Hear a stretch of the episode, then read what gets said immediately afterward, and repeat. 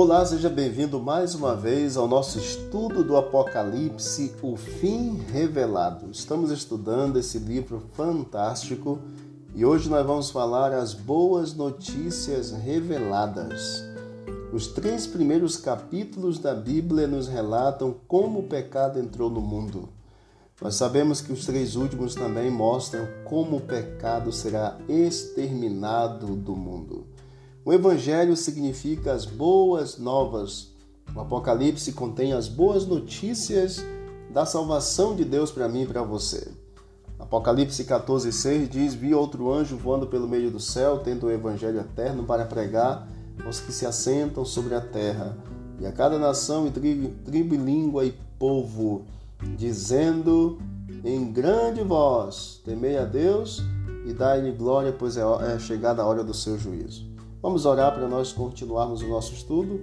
Obrigado, Pai, porque o Senhor nos dá o privilégio de estarmos juntos estudando a tua palavra. Nos ajude e nos revele as tuas boas novas em nome de Jesus. Amém. Consequências do pecado, elas foram reveladas no Apocalipse. Separação de Deus, destruição da glória de Deus. Apocalipse nos apresenta isto também. Em Romanos, Paulo chega a dizer no versículo 12 do capítulo 5 Assim como por um só homem entrou o pecado no mundo e pelo pecado a morte, assim também a morte passou a todos os homens, porque todos são pecadores. Você e eu estávamos condenados à morte por causa do pecado, e o amor de Deus fez com que Jesus assumisse o nosso lugar.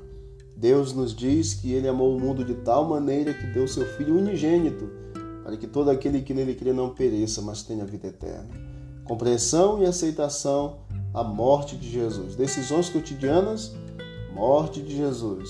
Ser fiel até a morte, dar-te-ei a coroa da vida, diz Apocalipse. O plano de Deus para salvar a humanidade perdida existe antes mesmo que o homem viesse a existir. Apocalipse 13:8 diz que o, o plano da salvação, a morte do Cordeiro, foi desde antes da fundação do mundo. Ele nos libertou dos nossos pecados pelo seu sangue também. Então, o sangue de Cristo. No Antigo Testamento, o santuário apontava para o Salvador que viria. Os sacrifícios de cordeirinhos que tiravam o pecado de um pecador. Desde os dias de Adão até o sacrifício do Cordeiro de Deus, Jesus tirou, que Jesus que foi tirado o pecado do mundo por meio de Cristo. Este Jesus, diz a Bíblia em, em Atos 4:11, é a pedra rejeitada por vós, os construtores, a qual se tornou a pedra angular, e não há salvação em nenhum outro, porque abaixo do céu não existe nenhum outro nome dado entre os homens pelos quais importa que sejamos salvos. Quais são os três passos para a nossa salvação? Três passos apenas. Crer em Deus completamente. Crer no Senhor Jesus e serás salvo tu e a tua casa. Atos 16, 31. Arrepender-se, diz: Arrependei-vos, pois convertei-vos para serem cancelados os vossos pecados em Atos 3,19. E confessar os pecados, porque em 1 João 1, verso 9 diz: Se confessarmos os nossos pecados, Ele é fiel e justo para nos perdoar os pecados e nos purificar de toda justiça. Crer, converter-se e confessar ao Senhor os pecados. Faça isso, faça isso. Arrependa-se, creia, arrependa-se e confesse ao Senhor os teus pecados. Jesus é o único mediador entre Deus e o homem.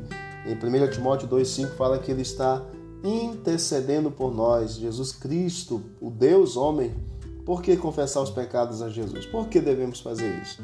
A confissão é o reconhecimento do erro e a reafirmação de que em Deus nossas falhas são perdoadas e os pecados apagados.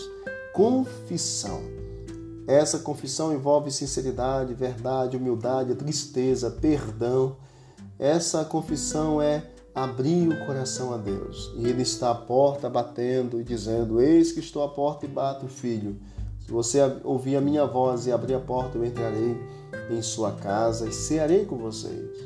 A realização de Jesus no coração do convertido é transformar a vida do crente.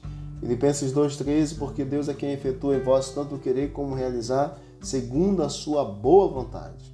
Então, amigo, minha amiga, aceite essa boa notícia de salvação. As boas novas é que Cristo nos ama e deu a sua vida por nós, os pecadores, e hoje está batendo a porta do nosso coração para nós aceitarmos a sua graça, a sua salvação que ele deu ao morrer e ao ressuscitar ali no Calvário.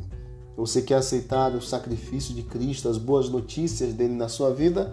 Então entregue-se por completo ao Senhor neste momento. Vamos orar? Você quer fazer isso nesse momento? Dizer, Senhor, eu estou abrindo a porta do meu coração ao Senhor e quero que o Senhor entre em nome de Jesus. Então, se esse é o desejo do teu coração, vamos orar ao Senhor. Obrigado, Pai, porque o Senhor nos ama e de uma forma grandiosa e incondicional veio neste mundo morrer por nós. A morte do Senhor é garantia da nossa vitória.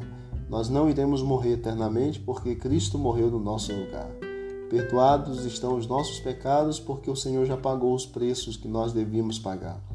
Nos dê, ó Deus, sempre a confirmação disso na nossa vida e estejas conosco a cada dia, em nome de Jesus. Amém. Amém. Um forte abraço. Não esqueça que o Senhor Jesus disse: examinai as Escrituras, porque julgaste ter nela a vida eterna e são elas mesmas que testificam de mim. Que Deus abençoe. Visite o canal Bíblia em Ação nas plataformas de áudio e vamos que vamos para o alto e avante.